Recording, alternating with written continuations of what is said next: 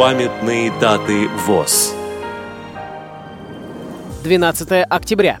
90 лет со дня рождения Ивана Дмитриевича Гилева, участника Великой Отечественной войны, с 1971 по 1987 год директора Березняковского предприятия Всероссийского общества слепых.